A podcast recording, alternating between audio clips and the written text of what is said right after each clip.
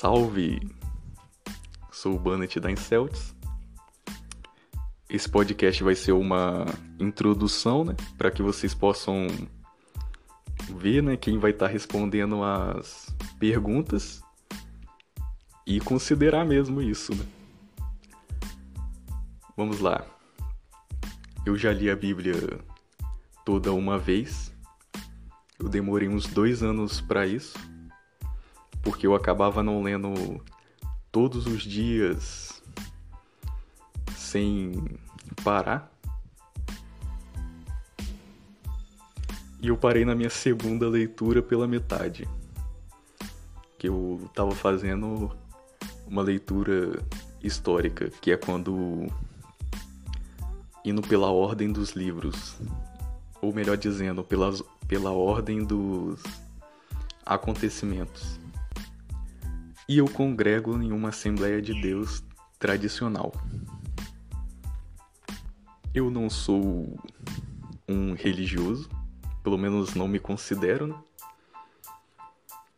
Por quê? Quando eu me refiro a religioso, eu me refiro àquela pessoa que acha que somente uma congregação será salva em detrimento das outras. Não, para mim, para mim não, né? Pelo que eu vejo pela Bíblia, isso não tem nada a ver. A salvação é individual e é entre você e Deus. Vamos lá. Como vocês sabem, né, as igrejas mais tradicionais, elas têm doutrinas relacionadas ao uso e costume. E o que seria isso? Ao seu comportar as suas vestimentas, no caso, suas vestimentas seculares. Que como vocês sabem, vai mudando de acordo com a época e tal. E nela tem essas coisas, né, sobre acessórios e tudo mais. Eu acho isso até válido, pelo menos na questão da dos cultos e tudo mais, porque isso dá, está relacionado à, ordem e decência para o culto, porque né, a igreja é um local formal. Então, como local formal, nós devemos nos vestir para tal. Já em relação à vida mesmo, eu acho que é da consciência de cada um, né? Porque tudo é lícito, né? E a pessoa tem que ver isso daí, né? Mas nem tudo convém, né? e nós não devemos abusar de nossa liberdade e tal. Beleza. Vamos ir para outra questão. Teologia. Eu ainda não fiz, mas pretendo fazer. E nela, na teologia, vocês sabem que há diferenças. Há a teologia cristã e a teologia secular lá, que estuda todas as religiões de forma igual, enquanto que a teologia cristã está sempre focada na questão de do porquê que não é o caminho verdadeiro. Que como vocês sabem, é quer dizer, como eu já disse, eu sou um pelo menos eu me considero um cristão convicto. Ou seja, é o caminho, a verdade e a vida, como o próprio Jesus disse. E que os outros, né? É, não vou entrar nesse assunto, porque senão vai fugir. Vamos lá.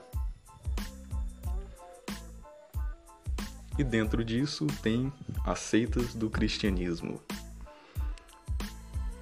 Bem, eu já li um pouco sobre a teologia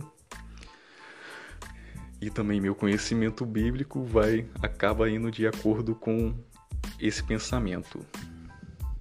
Sei que muitos podem ficar bolados lá, né? Mas eu tenho que ser transparente para que vocês possam ver, não é? E considerar na hora das minhas respostas.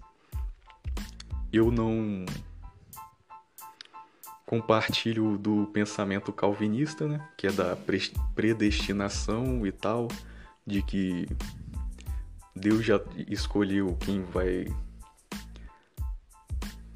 quem vai ser salvo e quem já vai e quem não vai. Por quê? Porque isso acaba anulando a fé e a oração. Que como a gente sabe, né, são dois pilares muito importantes do cristianismo. E tem várias passagens que reforçam essa ideia. É a salvação pela fé, o poder da oração. Né? A oração de um justo pode muito em seus efeitos. E para mim, a predestinação acabaria anulando isso. Vamos lá. O que a Assembleia vê como seitas? Claro, você não pode concordar e tal, mas eu tô aqui falando da Assembleia. Bem, são a Igreja Universal, que eu, eu acredito que seja praticamente um consenso no meio do cristianismo, que eles são uma seita. Testemunhas, testemunhas de Jeová e o Adventismo. Por quê? Bem, a Universal não precisa falar, né? Porque eles juntam vários tipos de crença, usam várias eu esqueci a palavra quando você pega um pouquinho de cada religião para fazer. Agora eu esqueci o nome, mas vocês já devem estar cientes disso. Testemunhas. Pela questão de doação, né? Doação de órgãos e de sangue. Por quê? Bem, se Jesus disse para a gente dar que não há amor maior no mundo do que dar a sua própria vida os seus amigos, isso acaba né, meio que interferindo. Fora sobre a questão da volta de Jesus e tal. E os adventistas é pela crença de que somente os que guardam o sábado será salvo, sendo né, que o próprio Paulo já deixou claro em alguns versículos, ele diz claramente de que isso não é um requisito da salvação. Para não ficar só nas minhas palavras aqui, vou citar esse versículo. Vou citar apenas um para não estender demais e fugir do do tema desse podcast que é a introdução. Ó, Colossenses, no capítulo 2, versículo 16. Portanto, ninguém vos julgue pelo comer ou pelo beber, ou por causa dos dias de festas, ou da lua nova, ou dos sábados. Acredito que eu não precise falar mais nada, né? Mas é claro, não esqueça que de ler né, o capítulo inteiro, só citei esse trecho para ser mais dinâmico. Bem, dito isso, né, vocês já sabem um pouco já das da minha linha de raciocínio. Então, aí é um assunto também que acaba entrando muito em discussões. Dízimo. Bem, dízimo não tem nada de errado com ele. Se for de citar alguma coisa, eu diria que seria a obrigatoriedade, porque dízimo também está relacionado a atos de fé. Porque, né, aquele que dá o dízimo, ele não dá pensando em, ah, eu estou pagando. Estou pagando por bênçãos e tal, não. Ele está retirando parte do seu sustento para ajudar na obra de Deus. Ah, mas não seria melhor dar isso aos pobres e tal? Bem, isso daí fica ao critério de cada um.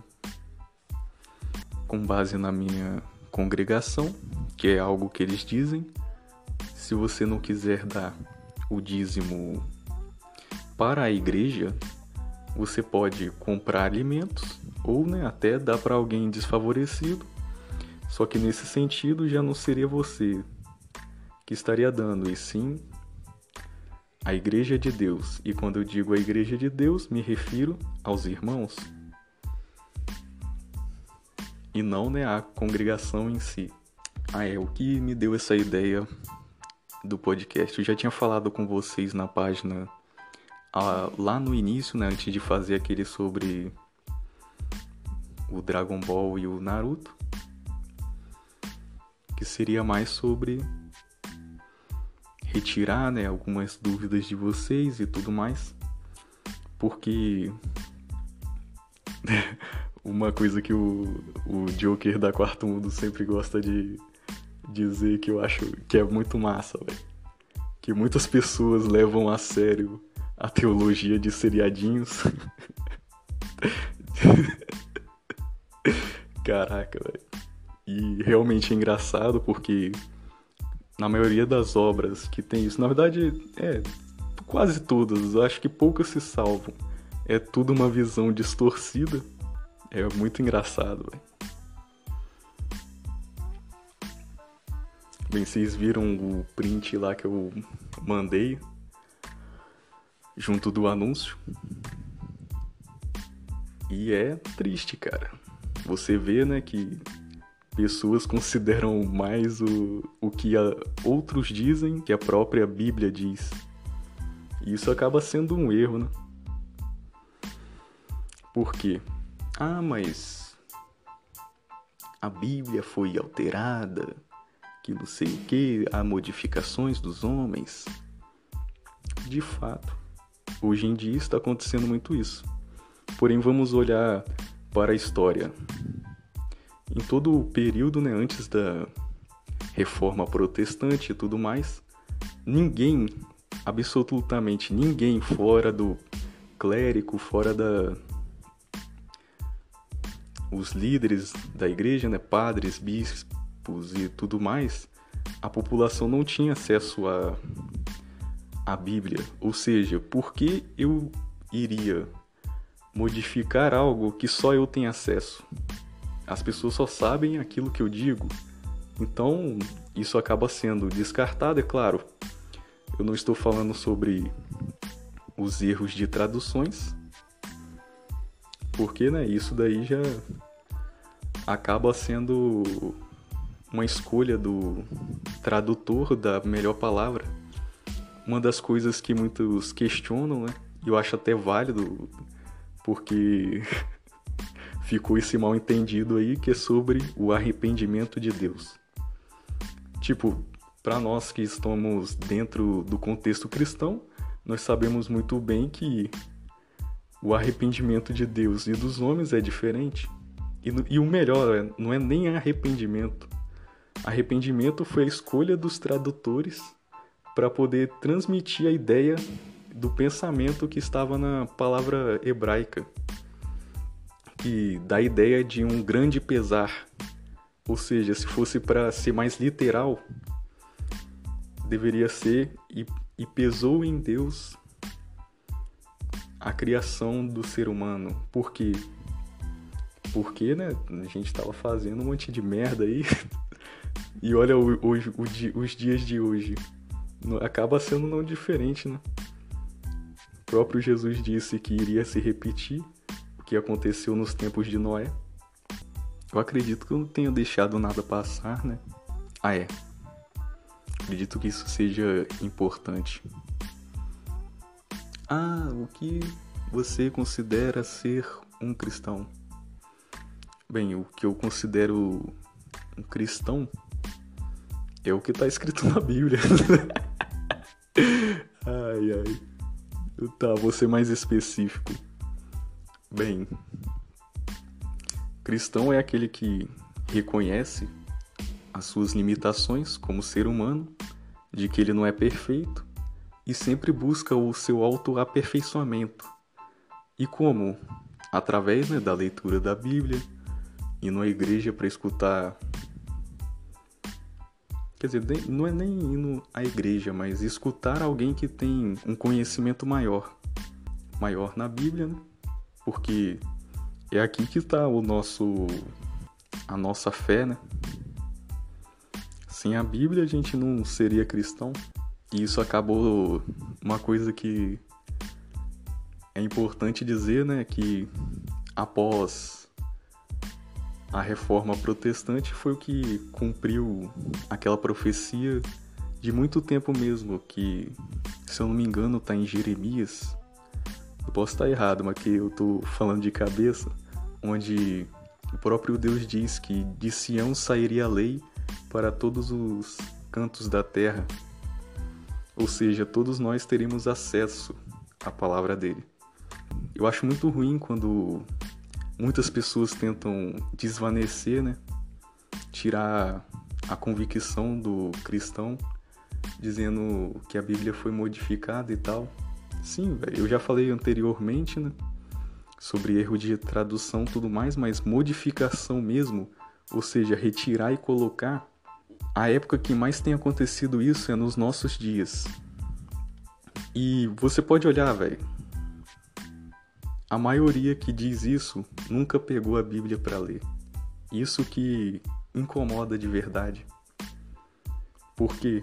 Porque em vez de da pessoa ler, né, contestar avaliar, ela fica só no achismo e nós sabemos muito bem que a maioria das pessoas não param para analisar mesmo.